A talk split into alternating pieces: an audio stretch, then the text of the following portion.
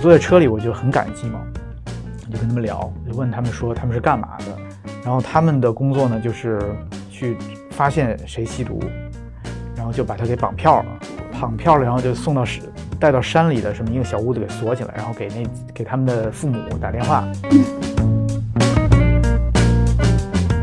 把纱布一揭，就发现那个最开始结那层痂，其实只是表面的一层痂，然后那个痂破了以后，里头还是冻的，就那肉还没长上，所以然后那个洞可能就那个里头那个肉就有点那种发白的那种变质的那种，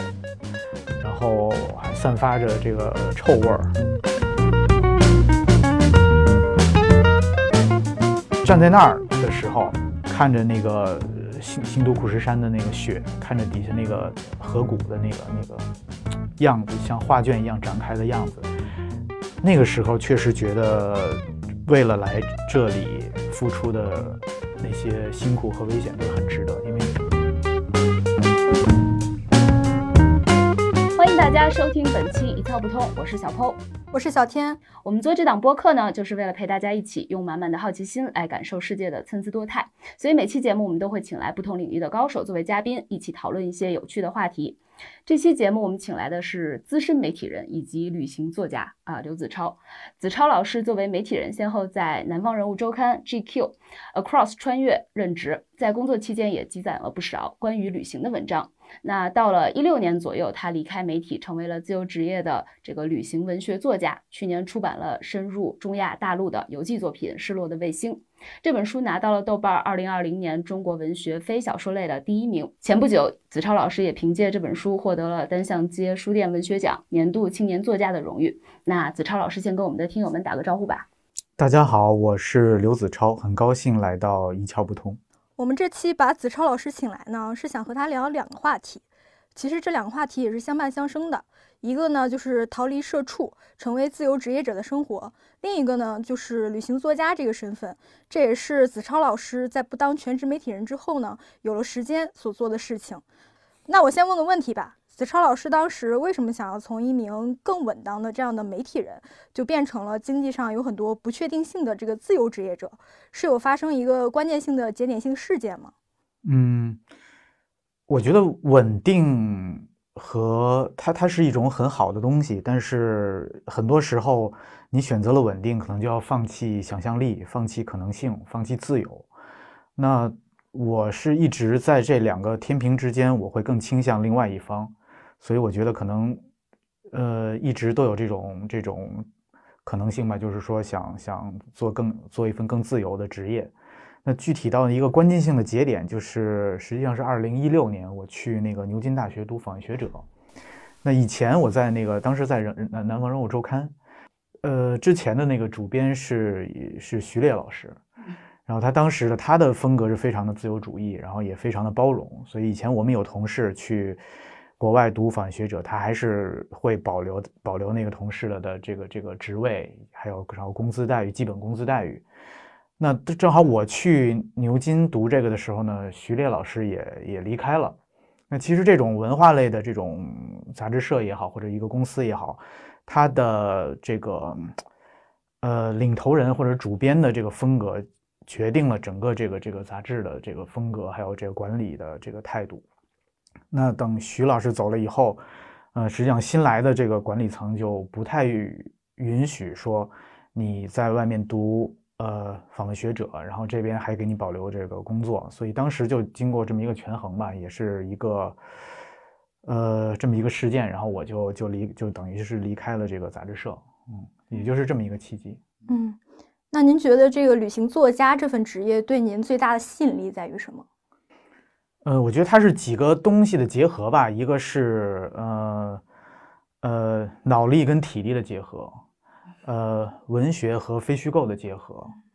以及自由和纪律性的结合。我觉得这三个面向结合到了一起，嗯，我觉得是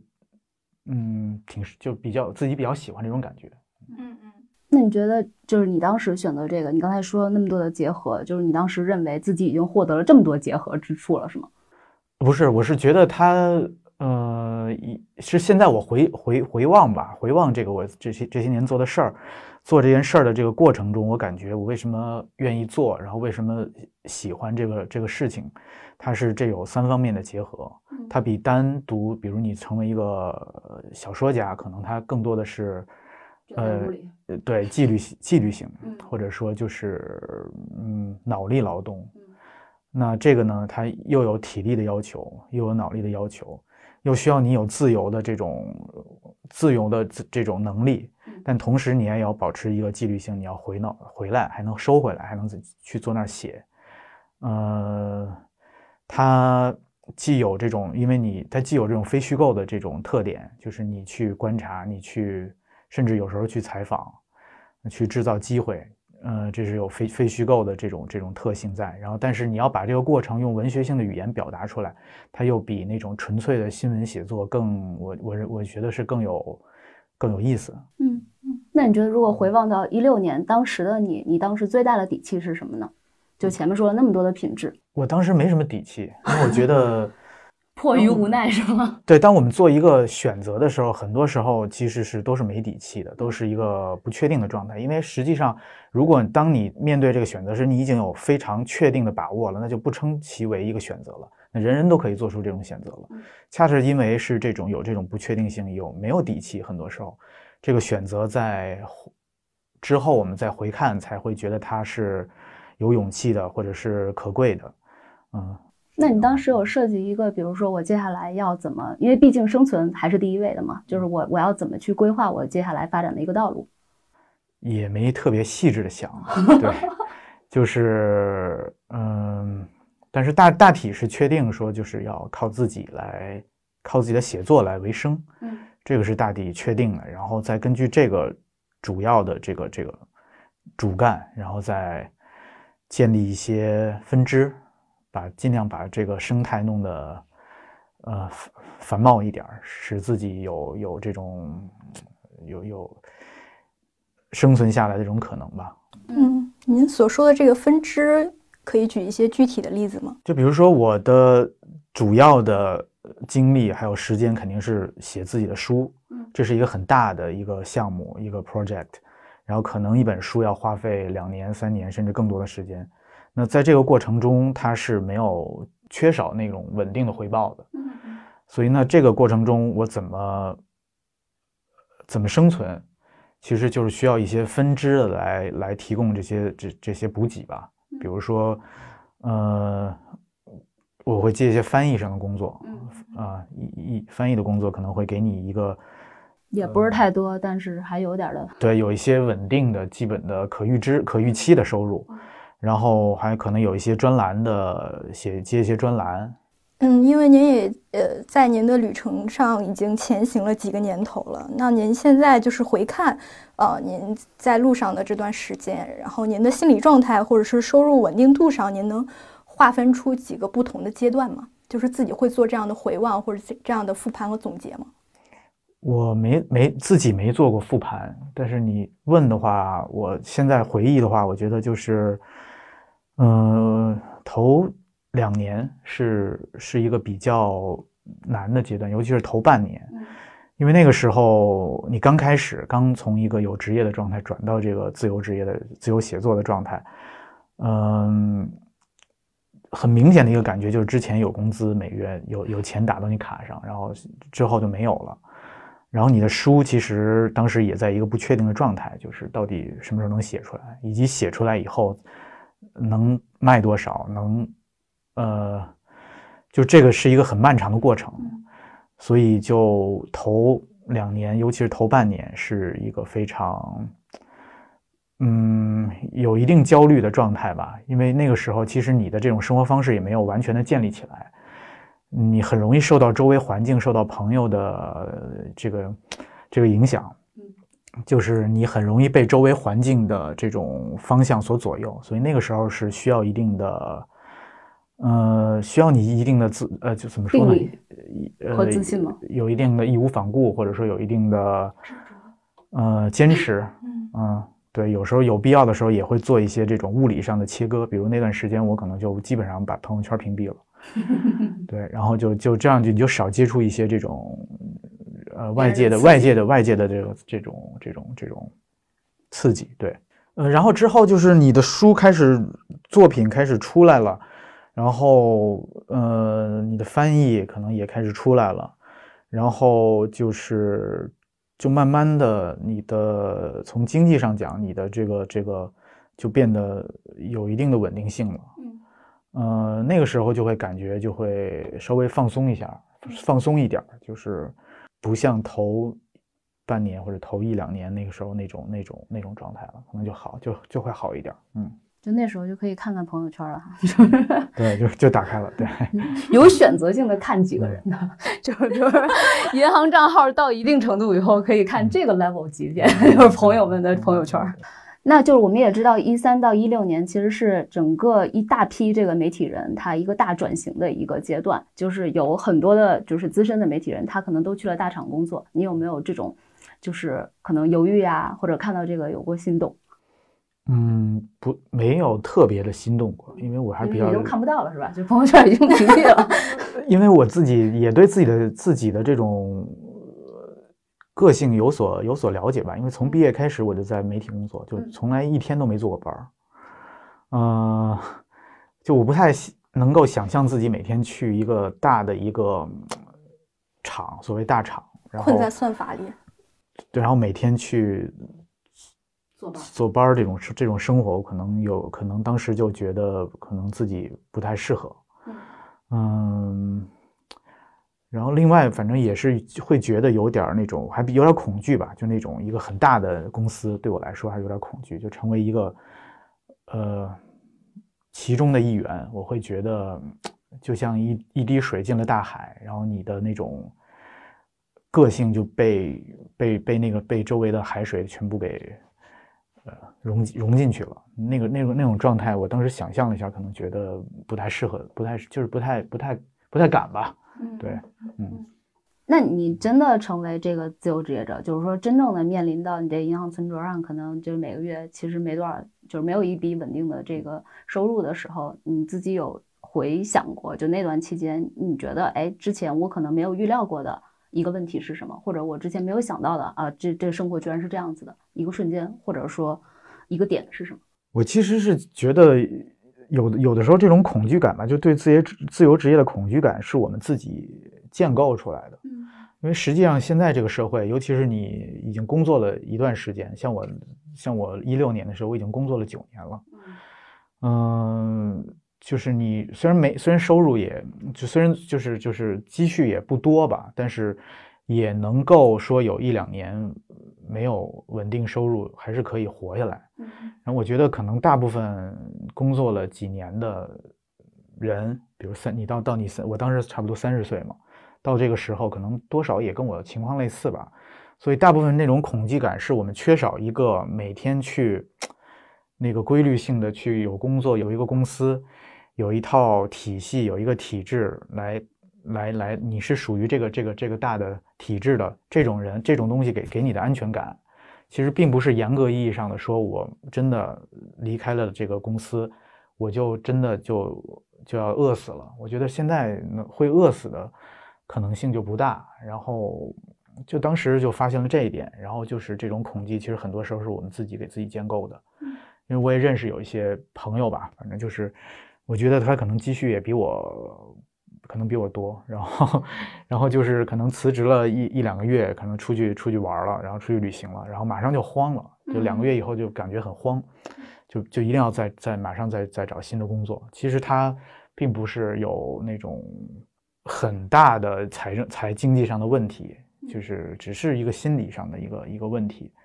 嗯，对，是这个，我觉得是这样。当时就是做了一段时间以后，发现了是这是这样的。对，是不是也有可能也是因为你选择了旅行文学？就毕竟就是它其实是在一个路上的一个状态，就是你总会接触一些新鲜事物，也就是说你的产出总归还是一个在往上在叠加的一个状态。我觉得跟这个事儿的关系有吧，但是没可能也没那么大，因为我。嗯，最初的半年其实没去，没去，没去，没没没去旅行，就是在在一直在家的。对，干嗯干嘛？做翻译，做翻译。当时接了，哦当时是接开始最开始做翻译，所以我觉得可能有关系，但是不是绝对性的关系。那我们如果说回这个旅行文学的话，你当时是有做一个什么样子计划呢？就是我我真的确定了我要上路了，这个这计划是怎么拉的呢？嗯，当时写先先写的是就是自由职业以后，先写的是是我是我现在的第二本书，就是我那个沿着季风的方向。那那本书就就当时已经有一些篇章的积累了，在我在我离离职之前，嗯，然后就想怎么能把这些素材给整合成一本书，那可能还缺一些缺一些篇章，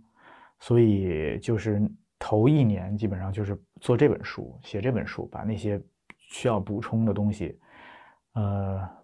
再去补充，可能补充了大概三四篇儿吧，三四篇儿的可能有六万字，去了对，去去去去去东南亚的一些国家，去菲律宾，去这个呃柬埔寨，去了，对，就是就是再补充这个，大概补充了六万字，有最后有了这本书，然后之后就是《失落卫星》这本书，就是从头开始呃规划的。对你能具体分享一下怎么规划吗？因为我觉得很多人都会好奇。嗯，就是想就是想写，就是想写这个这个东西，然后就去呗，然后嗯就是把它分解成小的，一个一个的小的，对，一就按国家先按国家来来嘛，五个国家，然后就根据当时的，因为当时有一些签证的政策会是突然松动了，啊，就之前，呃，像像那个乌兹别克，像就中中亚这几个国家都很都很难拿签证。然后那段时间开始，先是乌兹别克松动了，就是，然后就是塔吉克跟吉尔吉斯都有松动了，然后就觉得哎，正好是一个机会，嗯，所以就就就就马上要去了。那比较困难的就是一个是土库曼，一个是哈哈萨克，嗯，这个一直是比较困，到现在也比较困难，所以就是最后又在着重在在但我的意思是说，比如我知道它松动了，然后接下来我要设计一个路线了，对吧？啊，我的路线其实很简单，路线就是把那按那国家的那个形状、地理形状，从南到北或者从东到西，整个整个整个捋一遍。你这样子的旅游和一般人的旅游有什么不一样吗？一般人旅游可能不会去，不会那么系统性的旅吧，因为我是从按照按照这个，比如从东到西，或者从南到北，或者从首都开始往一个方向，然后再再往另外一个方向，就是真的是把整个国家这么着旅，嗯基本的地方我都会都会走。嗯那一般的可能，我觉得是不是他们会只会去一些重要的、重要的地点、旅游旅游景点，或者是重要的大城市。嗯但我是大小啊，包括一些不太容易去的地方，都会都会都会去。所以你在去之前也会涉猎特别多的关于这个国家的历史啊、人文的一些知识吗？我觉得这个真的是靠平常的长期的积累，对，因为这种对一个国家的感觉，如果你开始要去之前一无所知，嗯，纯靠突击，我觉得是很困难的。你能突击的只是那个一些具体的旅行方面的一些东西，比如说这个我去了这个城市，我住哪儿好，住哪儿周围的东西多，能看的东西多。然后我下一步去哪儿？我怎么坐车去？还是还是有什么办法去？可能是这些是你在旅行之前能突击的去去设计的、去去检索的。但是对这个国家、对这个地区整个文化上的、历史上的东西，把它放到什么样的维度去思考，这个我觉得可能真的是平常日积日积月累慢慢形成的这种这种这种感觉。嗯。一说日积月累就，就就非常尴尬了。这日积月累是说你从零八年就开始日积月累了呢，还是漫说长的积累你从一六嗯年开始觉得，哎，我我对这块儿有兴趣，我来积累积累吧。我其实对很多地方都都保持这种关注吧，除了中亚、中东，然后非洲、欧洲都有，都是日常的。就是我会我会做事，我会做这个相应的这个，应该从很早，我记得零八年，至少从零八年就开始了。嗯嗯嗯，从对，就是一直整个这些都会都会关注。那比如你真去了那个地方以后，你会跟着计划走吗？还是说你的计划其实是非常松动的一个计划？我我一般只说比较大的计划，怎么讲？大的线路，大的线路就是要去哪些地方，具体要去哪，但哪个地方待多少天，实际上是我到了以后再再通过感受来决定的。所以有的时候会长，有的时候我觉得差不多了就就就可能就走。嗯嗯因为我看您的书里有很多就是跟当地人交往的一些趣事嘛，那么我想知道您是怎么就是就是跳过语言的障碍和当地人这样有一些比较深入的沟通的。我们从媒体的这种工作里会有一些是经验吧，积累一些跟人打打交道的这种经验，这是肯定的。嗯，然后另外一点，我是觉得，其实尤其是你到了国外吧，其实并不是说不要追求跟每个人都能做有效的交流，嗯而是要找到能跟你做有效交流的人。呃，这两个是这两个是不同的概念。就其实，比如说你在中国语言没没问题，嗯你也不可能在在大街上随便就能找到一个能能做有效交流的人，嗯能写的人。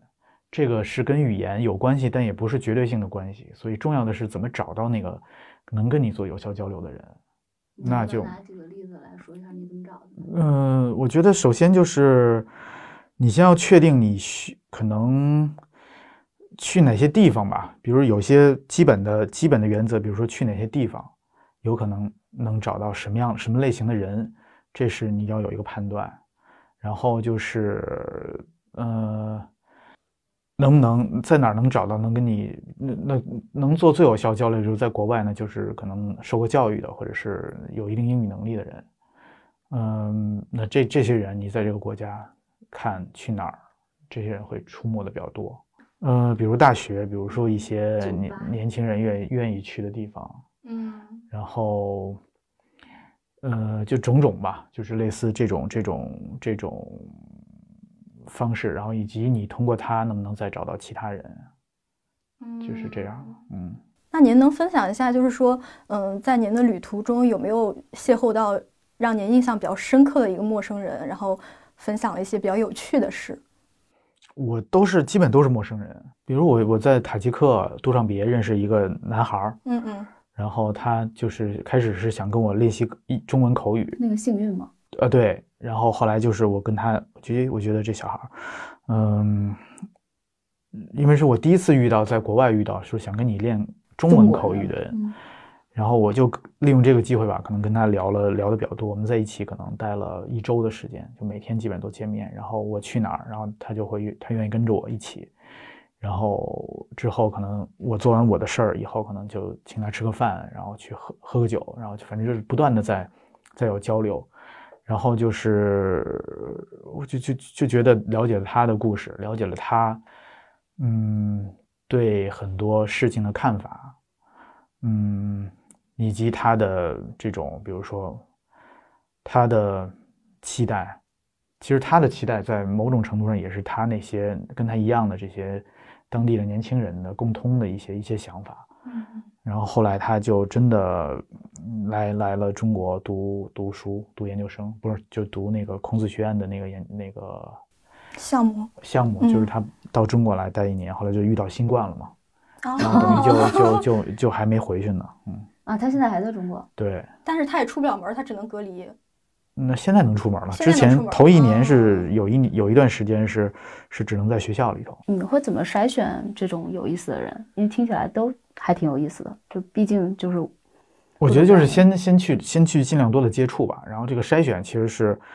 呃，写作的时候吧，写作的时候再做筛选。在在当时的在当当下那种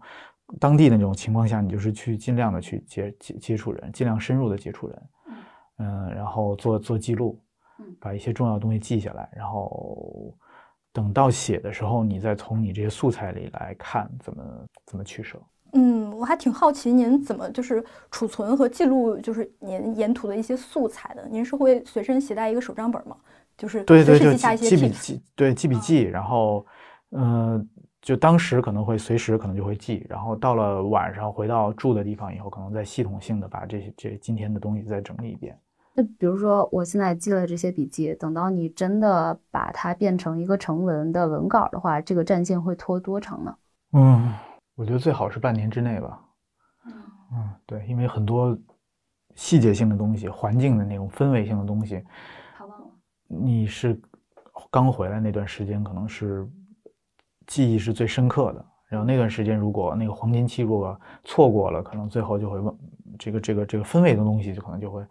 就会就会就会淡忘。对，就是比如说你的一个 typical 的一个旅行的那一天是什么样子呢？扫街吧，就就像那个摄影师扫街一样。对，如果我没什么特别的安排呢，可能插一个兜再这样走。那您就就是到处拍吗？您会拍吗？也会拍一些，也会就走观察，然后哦可能选一些地点，然后我就去，踩点儿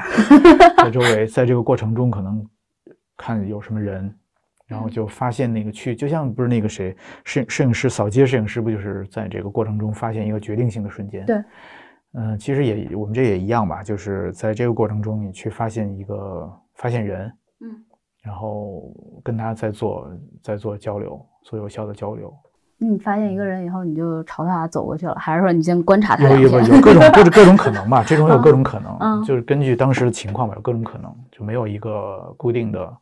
套路。那您就是搭讪，是不是还经常成功的？不会说是您想跟一个陌生人聊一聊，他还不怎么热情，或者表现比较冷漠，有这种状况吗？我觉得很多时候不用搭讪，因为是当你出现在那个地方出现那个地方的时候，如果你出去的不是一个已经被游客攻占的地方，其实好奇的是当地人，他对你更好奇。对对是不是在中亚就是以中国面孔的单独游客会对，就就很少。然后如果你去的再是一个不是常规的旅旅游的景点的话，那当地人对你的好奇可能可能更大。嗯，对。那你要怎么就是，比如他们走向你了以后，接下来你会有一些什么样子的套路这个疗法吗我？不用套路，我觉得这个这个完全是凭那种，就当下你跟人一个人怎么交流吧。就那个化学反应。就是我们我们跟人交流都有一套，都有一个这个，就自然而然的嘛。对方跟你说话，你怎么回答？然后你有没有问题问对方？然后他他回答了你，你怎么问下一个问题？其实就是很自然的发生了，不用不用故意设设计套路。反正我是没有设计什么套路吧。嗯。嗯然后就保持一个好奇。很多时候，嗯，当你遇到普通人的时候，绝大部分是普通人，他其实也没有机会跟平时的生活中没有机会跟一个人去这样的去关心他的生活，嗯，关心他的想法。所以在某种程度上，有这么一个人去好奇的问他的这些问题的时候，他其实是愿意跟你说的，愿意跟你分享的。嗯哪怕是在国内，我觉得可能也是同样的道理吧。嗯，就所以还是以真诚。对，就是以真诚、以真诚、以好奇，然后以那种共情的这种，呃，带着共情的这种心理吧，嗯，去去理解对方，对，然后带这种这种态度去做交流，可能就会有更多的收获吧，嗯，然后也也看你能不能从中从这些话里发现一些意味吧，我觉得这也是一个也也是考验自己是否敏感。足够敏感、足够有把握、把捕捉能力的这么一个过程，因为很多时候，我们比如说你跟朋友，我们几个朋友一块儿出去旅行，可能遇到了同样的人，可能看到了同样的东西，但是有的人就没有捕捉到，那有的人就捕捉到了更多的、更多的意味。那其实是这个人是不是本身他的会更敏感，或者是捕捉能力更强，这也有关系。嗯，所以你其实是一个相对来说共情力比较强，然后能够敏感的捕捉到这些细节的一个人。我觉得我在工作状态下是吧，是比较敏感吧，对，因为你的这个感官是是是是是在打开的状态，在那个状态下，那当然你你的你这个弦儿一根一直在绷着嘛，不是不是那种放松的随便的那种有一搭没一搭的状态，你是去你全心的去把自己的所有的精力去投入到这个事里头的，那你当然会有更更强的这种这种捕捉的能力啊。对嗯，我正好想问嘛，就是你平常在就是家，或者说在北京待着，或者在哪儿待着，就你的状态是什么样子？就是它会跟旅程里的你不一样吗？会不一样，因为那个状态是其实很很辛苦，嗯那个工作那个对我来说是一个工作状态，嗯就很辛苦的。然后，嗯，有的时候在在国内反而就就就没有，就或者是有的时候，比如说是那种纯粹放松式的旅行的话，就也像大部分人没什么区别，我觉得。嗯，所以您在这个旅途中是调动了您作为一个媒体人的所有的感官触角，就吸纳这个外界的所有信息。对，必须的这个。对这个，嗯，因为你机会很有机会是有限的，时间是有限的，你也花了花了钱，付出了成本，嗯，所以这个是一个机不可失吧，从某种程度上就这么一次机会，就是必须要尽量的把这个这个这个在当地的时候把这个东西把握住。所以这也是要依靠强大的自律才能够完成的一项工作。依靠强大的什么呢？嗯，压力吧。那我想问您，就是在旅旅途中有没有遭遇到一些危险的一些情况？有过被被抢、被偷是有过有过几次吧。然后，嗯，被抢、被偷了以后你咋办？呃，有一次是被抢，嗯在在摩洛哥，在那个马拉喀什，然后就在晚上我在那个往往回走，然后天已经黑了，然后都是那种小巷子，嗯呃，我因为白天拍了一些照嘛，就正想发朋友圈，然后来嘚瑟一下呢，嗯就一边走一边发，结果就一辆那个摩托车就飞过来，然后一下把手机抢走了。抢走以后我就肯定就追不上了嘛，就完全追不上嘛。然后就回去回到回到住的地方，拿那个电脑看，不是有那个查找功能吗？啊，就搜在哪儿，然后就发现定位在了一个希腊老城的一个老城的一个一个就是那种那种一个小巷里头，嗯因为那种古那种传统的阿拉伯的那个阿拉伯人那个聚居区啊，就是那种老城啊，是那种不是那种规划很整齐的那种横平竖直的，它是一种自然繁衍的状态，就像枝杈一样的那种、那种那样嗯就很有的小巷。机的状态。对，非常有机的状态。然后我就想，那我一看他定那儿了，我就想，那我因为已经晚了嘛，我也不不好不好去了，就第二天白天一早我就去了。啊，你去了去到那儿，去到那儿以后，呃，我就发现这个手机肯定是找不到了，为啥呢？就因为那个小巷它是一个，就好比说我们当时在在广州原来有城中村一样。啊，就它是一个那种状态的那种自然繁衍的状态，虽然它那个点定在那儿了，但周围可能有十十家、二十家，可能可能更多的这个这这个都在都在那块儿，嗯。那你是不可能找到你这个手机了，然后就就算了，这是这是这是，但是通过这件事儿，我也觉得就能感受到那种那种，呃，那那个状态吧，生活状态。他从那儿，他从那个小小地方小巷里出来的一个年轻人，然后骑着摩托把一个外国人的手机抢走了。然后你没给他打一电话吗？呃 很可能他就是可能对他来说可能是一一大笔收入吧。嗯，我是你的话，我给他打一电话，说帮我把那条朋友圈发了，谢谢。他肯定他肯定会也知道会把手机给关了呀。那被偷的那次呢？哦，被偷就是呃，被偷就是就是被呃有有一些在也是在也是在非洲，在在那个呃亚的斯亚贝巴，也是到了一个地方，我拿出来拍照，然后就 然后就搁搁到拍完照就塞到裤兜里了，然后就来了一些这个来了几个当地的小孩儿。然后其中一个就拿着一个，就手里拿着一个拿着一个盒子，盒子里也不知道是什么乱七八糟的东西，反正他就故意给你看。然后他给你看的时候，他又不说英语，他也不，他就用他故意的，故意有故意说当地的一些话，然后哦，分散你的注意力。分散我的注意力。然后其他的小孩可能就在这个过程中就对你的呃财务进行进行这个下手，然后完了以后，可能他偷了以后就马上倒手，然后另外一个人就走了。嗯等你意识到的时候，其实你抓那个给你看那个带盒子那小孩也没用，因为他可以，嗯，已经不在他手上了。对，已经完全就不在他手上。然后就是发现自己是什么钱包啊、手机啊，然后零钱啊，就所有东西都都都没了。嗯然后你怎么办呢？没办法啊，嗯，完全没办法，就丢了就丢了，只能这样。，然后然后接下来你要怎么就是生存下去呢？再取点钱，呃，生存下去就是因为那次我就是只兜里只是手机，还有还有一些零钱。嗯呃，我大的票在鞋底护照啊 什么的，就都在住的地方。啊然后还有一次是在印度，那次是是整个连这个什么卡呀什么的都都都丢了。嗯 对，都丢了，都丢了，完了手机也丢了，然后就是找了一个，当时就找，马上找了一个一个能有有有这个网网络的地方，嗯拿那个呃笔记本电脑的那个 Skype 打打电话挂挂失这些银行卡，然后就是给当时是找了一个古呃，正好在之前在旅行中认识了一个，也认识了一个朋友，就说让他给我那个那叫什么 Western Union，嗯，嗯，就是汇款一下汇了汇了汇了汇了点款，汇了汇了五五百美元，对啊，那这朋友 还挺够意思的。对 这这一会儿发现您手机已经丢三次了。对，嗯，所以就是在旅途中，手机是最常丢的物品，是吧？主要因为老拿出来炫耀，就是发朋友圈也比较容易比较比较容易丢。然后我觉得这个其实还好，就是都不是不是真正意义上危险。对，不是真正意义上危险。我觉得比较呃危险的，其实还是自然给你的那种恐惧吧，因为这种人的这种偷啊抢啊，其实你还是可以预期的，可以预料到这种它有哪些后果，你到底要怎么办。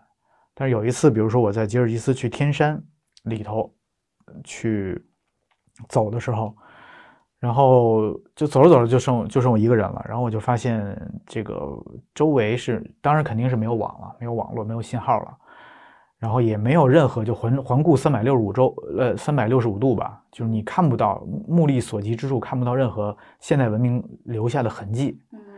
然后那时候又赶上那个要马上暴要下冰雹暴风雨，嗯所以就会觉得哦，那种时候是一个对自然的恐惧是最大的恐惧吧，因为你在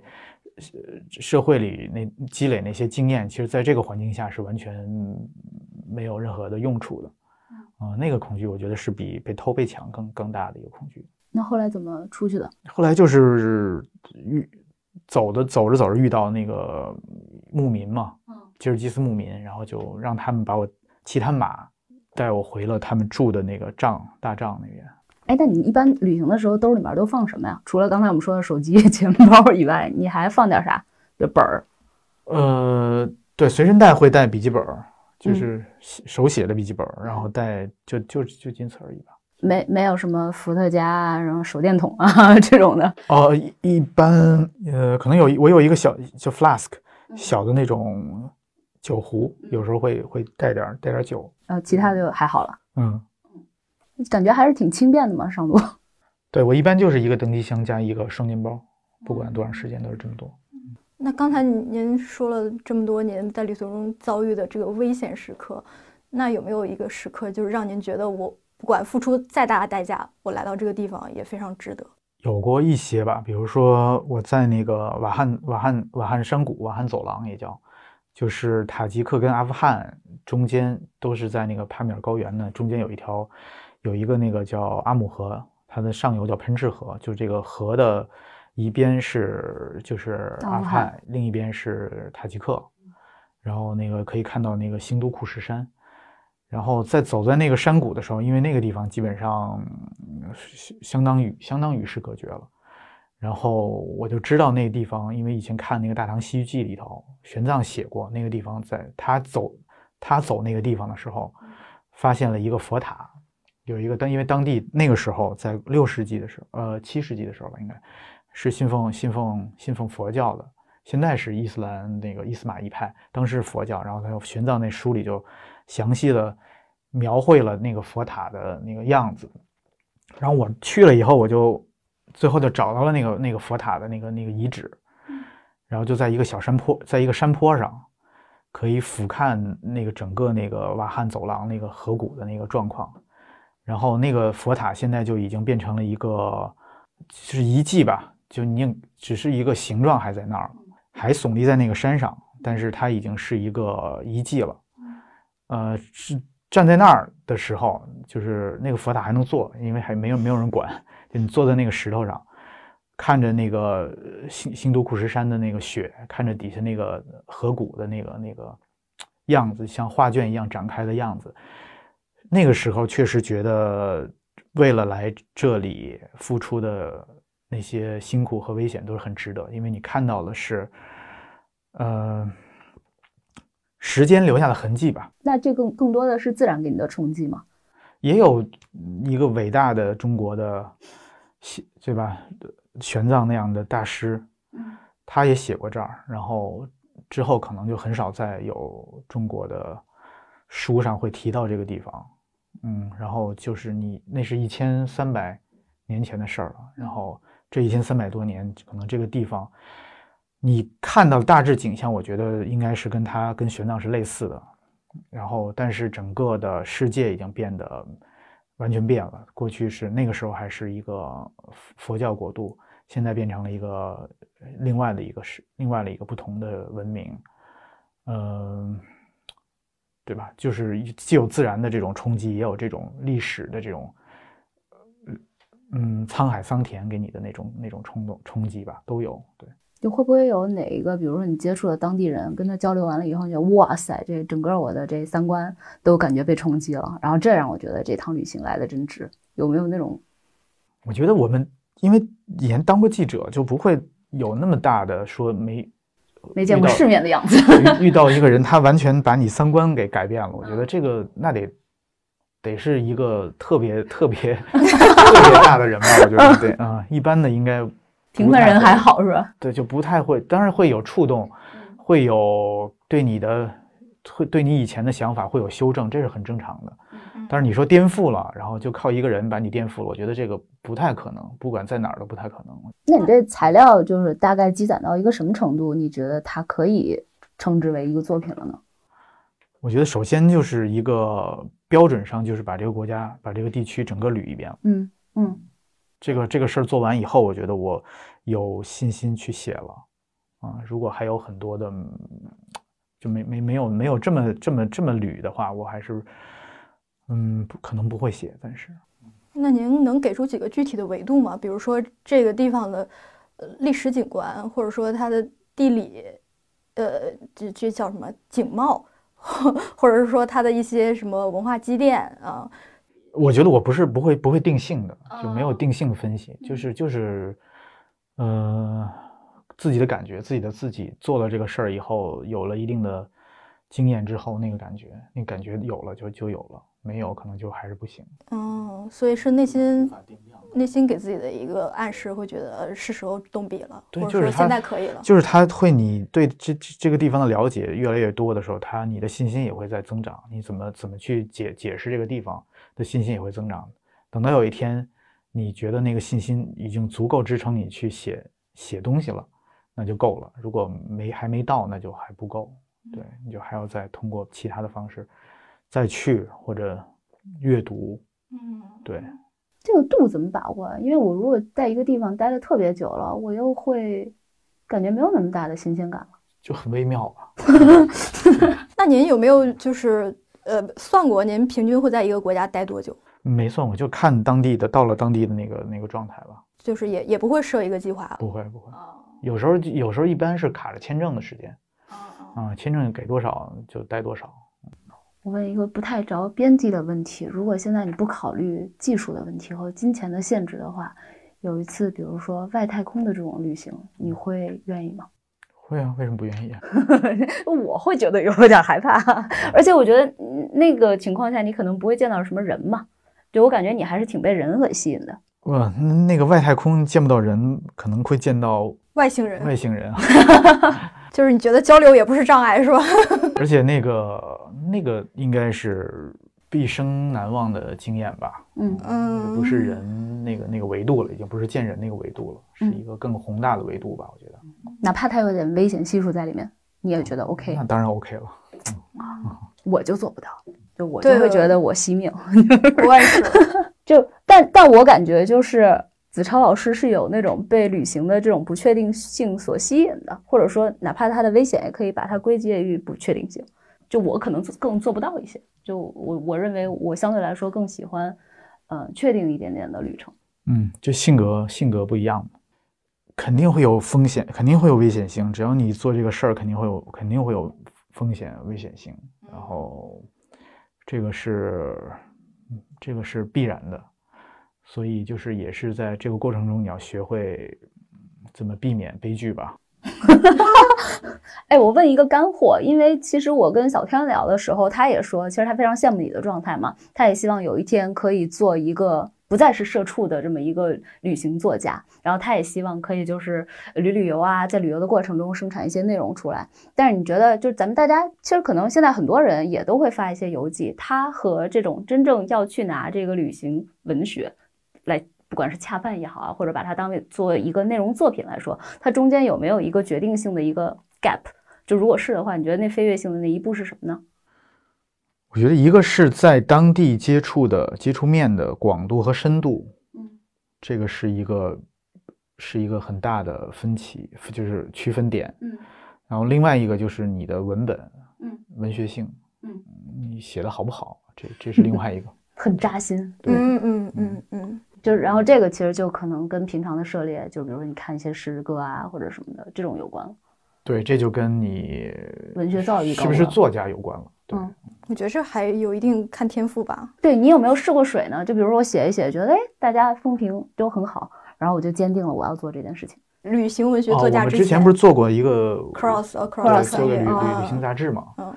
对，那个那个时候不是会写会会会会写写东写一些东西吧？所以人家还是有一定的底气的。就是您您有没有哪一个非常具体的契机，让您觉得啊，是我可以上路了，我可以做旅行文学作家了？契机，我觉得是我写第一篇吧，就写第一篇。我们那时候一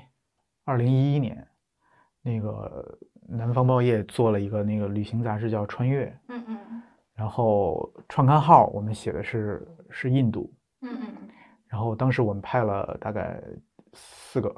四个记者去嗯嗯去印度，然后每个人可能我们都走了得有一个月到四十天，嗯我是大概走去了四十天，嗯然后回来就开始写这个创刊号的那个封面，嗯，然后整个那个过程，我觉得非常的享受，嗯、就是因为以前我其实也一直想写东写作嗯，在更就很早就开始有这个想法，但是一直是我比对我来说比较，我当时一直没想通的一个问题，就是我究竟该写什么？嗯。就是我的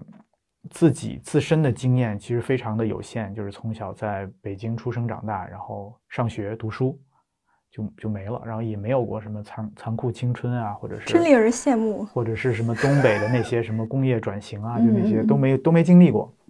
那我觉得我到底能写什么是有有是有意义，然后我自己也觉得有兴趣，然后也能结合我自己的这种自己的长处的。之前是一直都没一直没发现这个事儿，嗯呃、所以虽然虽然写过小说，也写过诗什么的，但是就是觉得不是那个不是那么独特吧，就不是说非要自己去去写的一个东西。嗯、就那次之后，我觉得是，嗯，啊，就发现了一个这个题材体力是自己特别感兴趣的，嗯，然后也是自己好像能能能能处理的不错的，嗯，是从那个时候就觉得这个事儿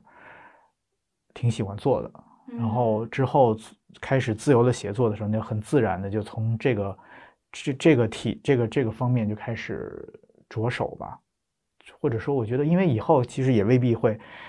就这个旅行文学我可能会一直会写，嗯嗯。但可能也会涉猎别的东西，就根据自己的那个状态啊，或者是素材的情况，适合什么方式啊，都有可能，或者哪怕拍拍什么拍片子都有可能。嗯，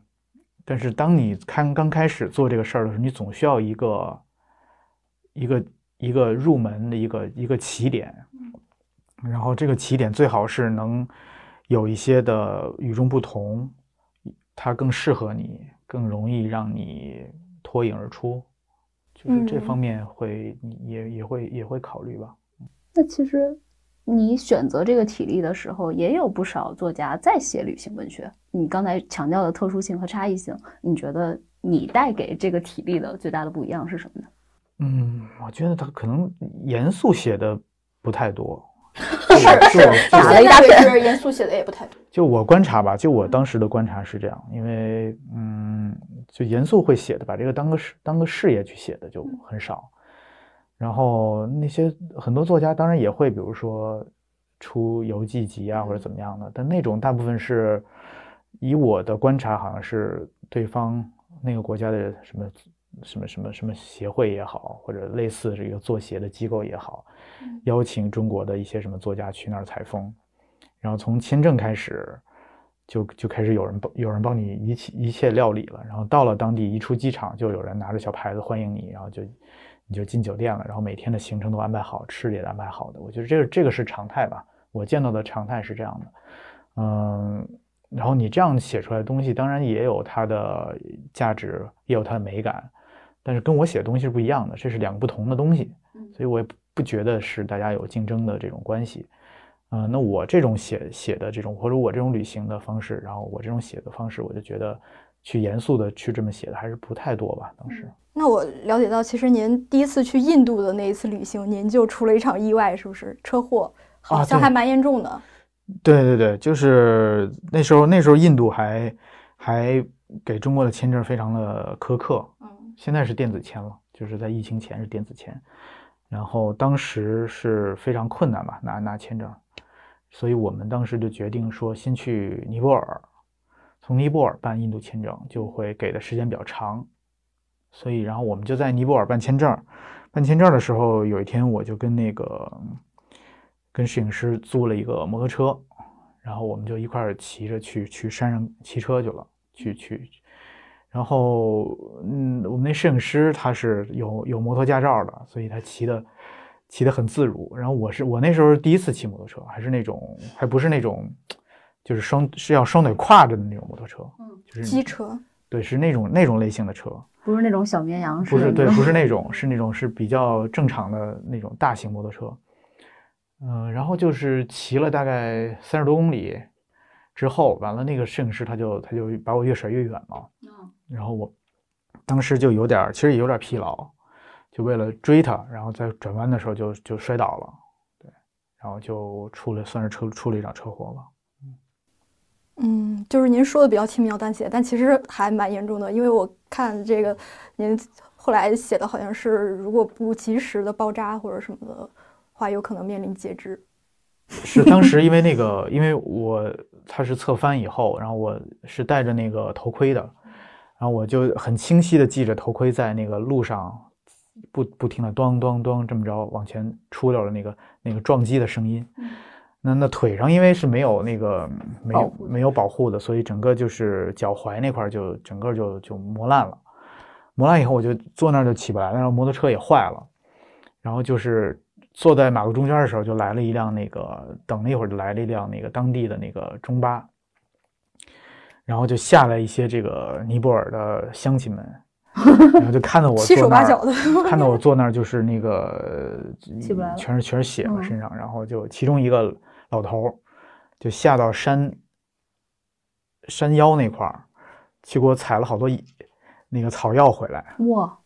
然后就把那个绿汁儿挤到那个那个上面，可能是当地的一些土的方法，但其实可能我觉得用处也不大吧。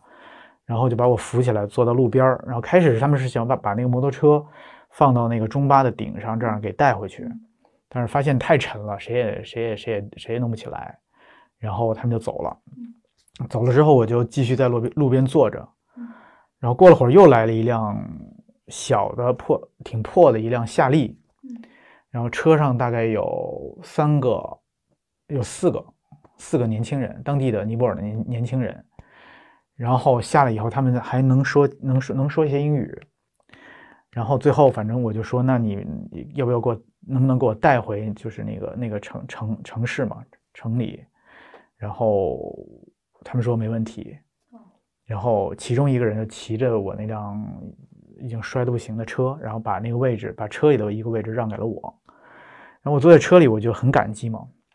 我就跟他们聊，我就问他们说他们是干嘛的，问他们是干嘛的。嗯，然后他们说他们是这个一个私人的戒毒所的。因为当地尼泊尔当地的年轻人有很多吸 吸毒的，嗯，然后他们的工作呢，就是去发现谁吸毒，然后就把他给绑票了，强制戒毒，绑票了，然后就送到山带到山里的什么一个小屋子给锁起来，然后给那给他们的父母打电话，就说你儿子在吸毒，被我们强制关到戒毒所了，你要交多少多少钱，才能才能就是治疗我，才就是算是治疗费也好，或者是这种。这种这种把你把你放回去这钱也好，然后就就这样就做这事儿了，然后我就说说那我，然后他们正好回去的路上经过一个小小小小镇，他们说就是我们今天就会去找一家要钱，你 要不要跟我不要 join us 是吗？对，你要不要跟我们一块儿去？然后，呃但我因为也没办法，没办法那个什么嘛，就是因为我坐他们车嘛，所以肯定要跟他们去嘛。我就跟他们一块儿去了，就看到他们怎么敲门，然后推开门的是一个穿纱丽的一个尼泊尔的一个中年的女性，然后他们怎么他们怎么就是说，你说就是那些话，然后最后，呃，好像也没，至少没有当场要到钱吧，然后他们就带着我回去了。然后就是呃，我在路上的时候就想说，他们帮了我这么多，我得怎么得意思一下吧。然后我就想，按中国的这个行价，我应该给多少钱？我一算，我觉得如果是中国发生同样的事儿的话，我可能会给他给他们五百块钱。然后我就说，我给你们这么多钱，感谢你们作为这个帮助我的这个这个这个意思一下嘛。然后他们开始还是拒绝的，就是人 人都很好，但是我觉得还是应该坚持给他们这些钱。然后就后来就给了，给了以后，嗯，之后聊聊的更多，我才知道他们做这个强制戒毒的工作，可能一个月好的时候才能拿才能才能拿到一千块钱。嗯嗯，就是所以我那一趟就给了他们半个月的工资，相当于所以他们也不是官方的，他们就是民间自发的一个就是民间就是啊民民间自己自己弄的一个这么一个东西。然后他们就带我回到那个城里，然后找了一个诊所，给我找那医生给我上了药，围上了绷带，然后把那个摩托车还找一个朋友给修好了。哦就把那个摔坏的那那部分给弄弄正了，然后就换了一些东西。然后等还摩托车的时候，他们那个那个老板因为天天色天色已晚，都没看出这个摩托车发生过车祸。然后就是就然后我们就分手了。分手之后，我觉得那个我我那脚踝就是处理了之后，我觉得开始还觉得挺好的，因为抹了那印度神药嘛，然后照了纱布，就觉得没什么问题。然后结果到了拿到签证，从尼泊尔进到印度之后，又走了大概十天，因为印度的这个这个一是热，二是这个不太比较脏吧，可能，然后每天要在路上走，所以就觉得那个脚就有点有点不对劲儿。然后把纱布一揭，就发现那个最开始结那层痂其实只是浮表面的一层痂，然后那个痂破了以后，里头还是冻的，就那肉还没长上。所以，然后那个洞可能就那个里头那个肉就有点那种发白的那种变质的那种，然后还散发着这个臭味儿。然后当时就觉得回去吧，就是有有因为已经花了花了钱了，花了这个还而且还是写要写创创刊号，也不能这么轻易的就还没干没没干事儿就回去了。然后我就想说，还是自己处理一下吧，所以就去药店买了这个呃消毒药水儿、棉花球，呃那个纱布还有绷带。然后每天早上起来出发前，就是拿棉球蘸上那个消毒水，把那个伤口擦一遍，然后再拿一个干净的棉球，干的棉球把那个洞堵上，洞堵上，我然后！然后再把那个把那个脚踝那块围上纱布，围上纱布以后把买了一个那个那种护膝那种，就在在夹板儿似的那种，不是就是就是那种保护膝盖，跑步的时候保护膝盖那种哦护膝那种，有有弹性的那种，再再绑上那个，然后就像这样走一天，晚上睡觉前再把它呃都摘了，完了再再消一遍毒，反正就这样弄就能就就就觉得还可以了，然后就到四十多天以后回去以后才去国回国，回国以后才去医院看的，对。然后大夫说你应该早，你要再不来，反正就是哎怎么着吧，嗯。这这这这个过程中，你后什么时候才见着你那摄影师的？就没再见过了。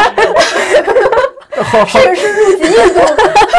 见到见到了，后来就我回，因为那天出完车祸回来以后，跟那些强强制戒毒的人回来，给我送到送到送到旅馆，然后我们就分手了嘛。然后我一看，哎，那摄影师还不在，然后我就沿街寻找，后来发现一个小小小饭馆里，他正在吃饭呢。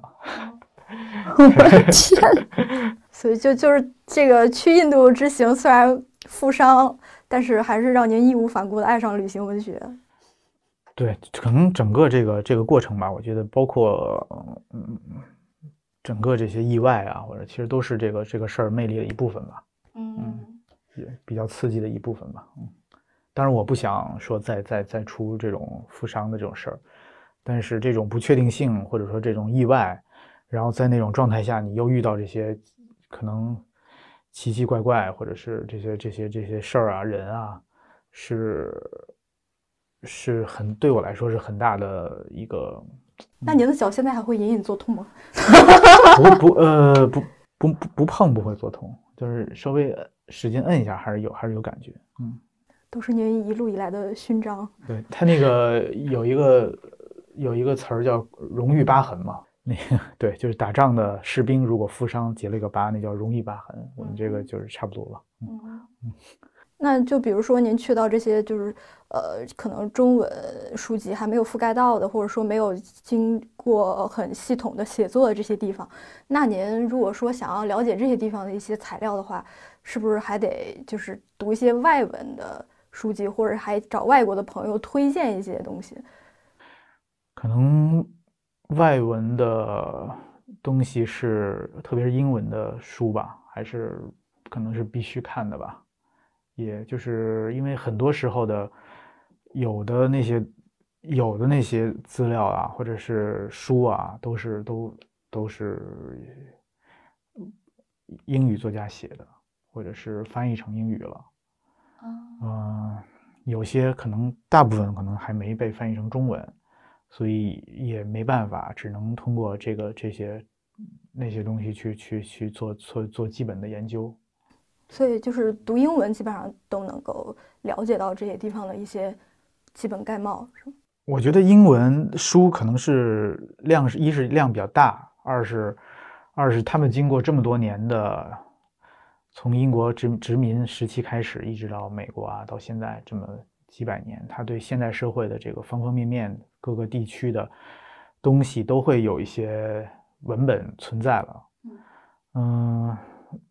你不得也没就只能通过这些东西去去了解，去了解一些基本的东西。嗯，那你觉得在观察的时候，那个视角会更加细化一点吗？就比如说看这些内容多了，你再去旅行去观察的时候，